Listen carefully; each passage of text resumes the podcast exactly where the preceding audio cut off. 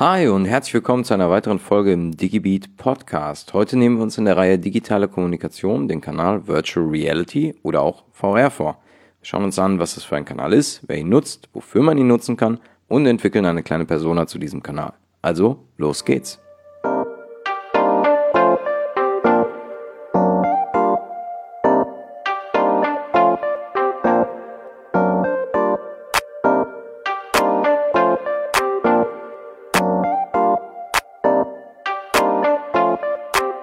Virtual Reality ist für viele noch etwas ganz Neues und Besonderes. Virtual Reality hat gerade im Gaming-Bereich schon viele Freunde und Nutzer, in der allgemeinen Gesellschaft aber noch nicht das Standing, das es vielleicht in Zukunft haben kann. VR ist kein Kommunikationskanal im klassischen Sinne oder ein Kanal, den man wie ein soziales Netzwerk einordnen kann. Es gibt allerdings auch gerade durch den Push in der Spieleindustrie spezielle Virtual Reality Netzwerke. Schauen wir uns diesen Kanal doch etwas genauer an. Als virtuelle Realität, kurz VR oder auch eben Virtual Reality, wird die Darstellung und gleichzeitige Wahrnehmung der Wirklichkeit und ihrer physikalischen Eigenschaften in einer in Echtzeit computergenerierten, interaktiven virtuellen Umgebung bezeichnet. So viel zur Definition von Wikipedia. In unserem Kontext bedeutet das, dass ich als Person mit einem VR-Headset das ich mir aufsetze, in eine andere Welt abtauche. Das Headset ist bestückt mit einem bzw. zwei oder mehreren Bildschirmen, Bewegungssensoren, Kopfhörern und eben der passenden Software. Auch hierbei gibt es durch unterschiedliche Hersteller unterschiedliche Variationen von VR. Nichtsdestotrotz fühlt sich diese virtuelle Realität dann wie eine echte Realität an. Vereinzelt werden auch Selbstbau-Headset aus Pappe oder ähnliche Materialien verkauft oder als Werbegeschenke ausgeteilt, diese Headsets besitzen dann aber zum Beispiel keine Kopfhörer und lassen das Gefühl der virtuellen Realität etwas vermissen. Das wahrscheinlich bekannteste Headset dürfte eines der Facebook-Tochter Oculus sein. Hier ist die neue Oculus Quest für mich ein echtes Highlight. Ganz ohne Kabel und guten Bewegungssensoren ist der Einstieg in Virtual Reality mit diesem Headset für 399 Euro schon zu haben. Dann stellt sich natürlich die Frage, was kann ich denn jetzt eigentlich damit tun?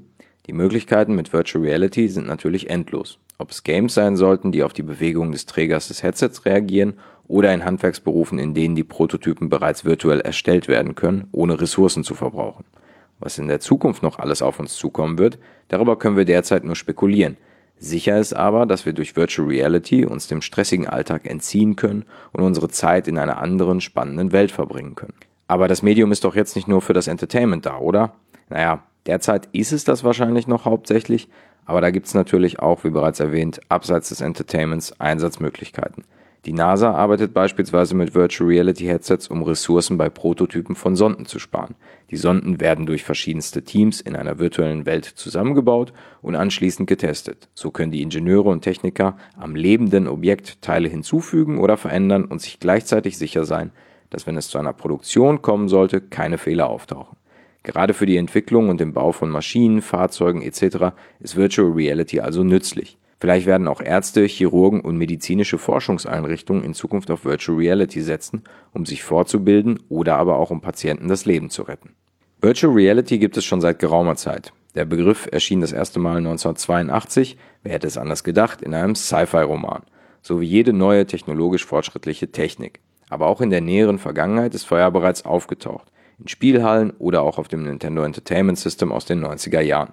Die Technik von damals lässt sich natürlich nicht mit den heutigen Headsets und der verbauten Technik vergleichen, der Gedanke dahinter ist aber derselbe. Damals wurde die Technik eher belächelt, als dass sie als revolutionär angesehen wurde, sehr wahrscheinlich, weil sie eben nicht so intuitiv und gut funktionierte wie zur heutigen Zeit. Ein Punkt, den jede Technologie bewältigen muss, um erfolgreich zu sein. Sie muss einfach funktionieren. Kommen wir also zu den Zahlen von Virtual Reality. Mit diesem Begriff können 82 Prozent der Deutschen etwas anfangen.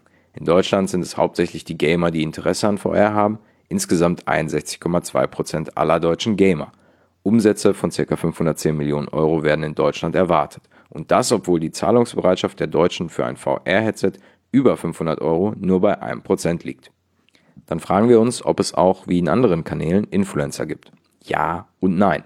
Die Influencer, die sich mit Virtual Reality auseinandersetzen, kommen meist aus dem Gaming-Sektor. Spiele wie Beat Saber, Star Trek Bridge Crew oder Superhot sind einige Titel, die wirklich große Popularität erreicht haben und auch sehr wahrscheinlich zum Erfolg von VR geführt haben. Diese Spiele werden häufig gestreamt und nicht zuletzt erfreuen sich die Menschen auch an den VR-Fail-Videos auf YouTube und anderen Videoplattformen. VR ist somit auch ein Kanal auf und über den man kommunizieren kann. Werbemöglichkeiten werden bereits teilweise ausgespielt. Wie diese Werbemöglichkeiten in Zukunft aber gegebenenfalls eingeschränkt werden müssten, darf gerne diskutiert werden. Im Film Ready Player One lässt sich gut erkennen, wie solche Werbeausspielungen und Banner durch die Firma um CEO Tolan Sorrento genutzt werden wollen. Sagen wir mal, sollte es so kommen, dann wird VR keine Zukunft haben. Alles in allem spiegelt dieser Film bzw. das Buch wieder, wie wir in Zukunft VR wahrnehmen und annehmen werden. In naher Zukunft werden wahrscheinlich auch die Immobilienfirmen nachziehen, die Interessenten schon vorab die Möglichkeit geben können, die eigenen vier Wände zu erleben, einzurichten und eben virtuell einzuziehen. Wie gesagt, es gibt keine wirklichen Grenzen. Der Nutzen für den User muss nur im Vordergrund stehen. Welche Botschaft ich kommunizieren möchte, bleibt mir überlassen.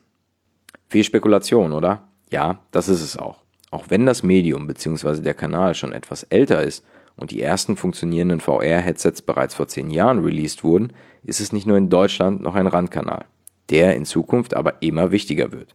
Wer diesen Kanal heute schon nutzt und wen man mit VR erreichen kann, probieren wir mal eine Persona zu entwickeln. Jan Miele ist 19 Jahre alt und wohnt bei seinen Eltern in Frankfurt. Er geht aufs Gymnasium und ist ein leidenschaftlicher Gamer. Er interessiert sich schon seit er ein kleiner Junge war für Technik und hat sich schon mit zwölf Jahren seinen eigenen PC zusammengebaut.